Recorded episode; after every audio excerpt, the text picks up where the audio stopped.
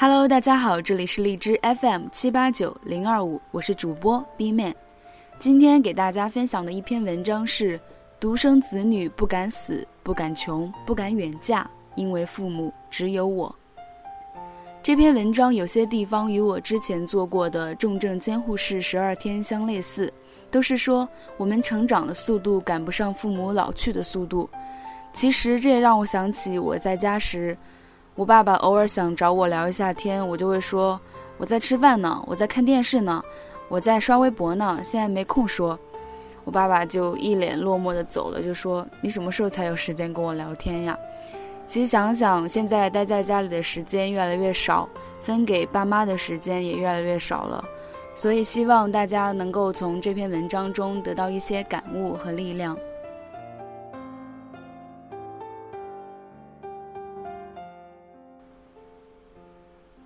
爸妈老了，越来越舍不得我们了。知乎上有人讨论独生子女是什么体验，高票回答是不敢死、不敢穷、不敢远嫁，因为他们只有我。完全被这句话戳中了，尤其是爸妈老了，越来越舍不得我们了。过年回家，我妈总念叨我很烦，把家里弄得超乱。成天不停的吃，制造垃圾，烦死了。离开家那天，我让他送我去机场，他拒绝了，说：“好远哦，麻烦的很，不去了。”我感慨，我到底是不是他捡的呀？我跟他说再见，他说：“别啰嗦了，赶紧去吧，莫误了飞机。”我只好走了。下了楼才发现手机忘了拿，上去拿的时候，打开门。看他一个人坐在沙发上，很孤单的样子。房间很大，显得他格外瘦小。他眼睛红红的，显然是哭过了。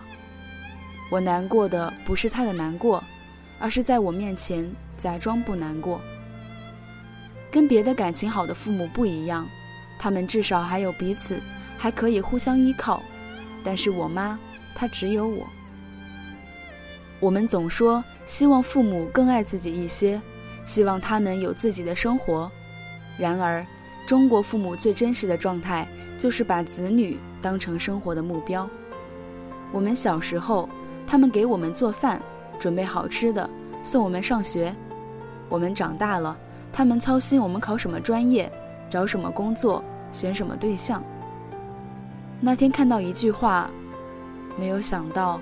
我们考了这么多试，只是为了要离开家，很戳泪点。他们靠看我们所在城市的天气预报，看我们的朋友圈，靠我们电话中的只言片语去想象和拼凑我们的日常生活。我妈每次给我打电话，我都很忙，跟她说：“妈，我在开会，晚点打给你。”然而，这个晚点很可能就是一两周以后了。渐渐的，他都不敢打电话给我了。父母渐渐老去，他们在学习如何克制对我们的爱，怕自己啰嗦，怕自己打扰孩子，怕孩子嫌弃，这才是很让人伤感的。我妈现在很多时候都靠看我的公号了解我的生活了，我写的每一个字，她都会看很多遍，这是我和她最真切的联系了。每次到这个时候，我都会觉得，要是有个兄弟姐妹就好了。这样，我离家远的时候，有人陪我妈，她就不至于这么孤单。我妈每次生病都会瞒着我，从来不说。对我，她永远是报喜不报忧。有一次，她跟我通电话，她特别开心，说给我买了猪肉，做了火腿，特别新鲜，特别好吃，要寄给我。我这个吃货一听就嗨了，过了几天才从表弟那里知道，这几天我妈在住院，怕我担心，装没事。还好她已经出院了。表弟还特别叮嘱我，一定要假装不知道，不然我妈会骂他泄露机密。我一想到我妈躺在医院的病床上，打着吊瓶，强忍着身体上的疼痛，一脸兴奋地跟我说火腿的事。我眼泪就往下掉。我妈常说，她不生病就是帮我了。她还会说，希望自己以后不要得那种慢性病，最好干干脆脆的死，不要拖拖拉拉，不要住院很久那种，那样会花很多钱，连累了子女。她怕的不是生了大病，自己难受自己痛，而是怕给我添麻烦。她总会说，她只有我一个孩子，怕我负担太重。独生子女选择结婚对象的时候，会格外考虑离家远不远。同事黄小雾的同学是广东人，男友是沈阳人。大学毕业，男友求她去沈阳工作，发誓一辈子对她好。她很犹豫。男友说，沈阳特别多好吃的，锅包肉、地三鲜、酸菜。她一听锅包肉就来劲了，这三个字听着特别有食欲。抱着对美食的探索精神，她就嫁到沈阳去了。第一年过年，她留在沈阳，没有回家。除夕那天，特别想念家里过年的时候做的菜：白切鸡、晾豆腐、五指毛桃汤。以前他在家的时候，父母忙来忙去，给他买这个买那个，家里特别热闹。现在他不在家，除夕夜，父母就两个人。一定随便吃点什么，看看春晚，早早就睡了。外面是鞭炮声，家里更显得冷清吧。他觉得自己特别不孝，他更恨自己小时候太自私，还不让爸妈生二胎，怕自己失宠。现在离家远，害得爸妈没人陪伴。如果夫妻都是独生子女，又分别在不同的省份，每年过年都会很纠结，因为只能去一家。要是两家都去，假期又不够，很难协调。因为过年的时候，双方父母都在等啊。如果有兄弟姐妹，很多时候我们可以偷懒，可以抱有侥幸心理。虽然我不怎么赚钱，但我哥很厉害呀，指望他就好了。虽然我没考上名校，但我姐是北大的，她给爸妈长脸就好了。然而，独生子女是没有退路的。我们小时候得到了爸妈全部的爱，长大了就要负上全部的责任。我们没有资格变坏，没有资格堕落，也没有资格叛逆。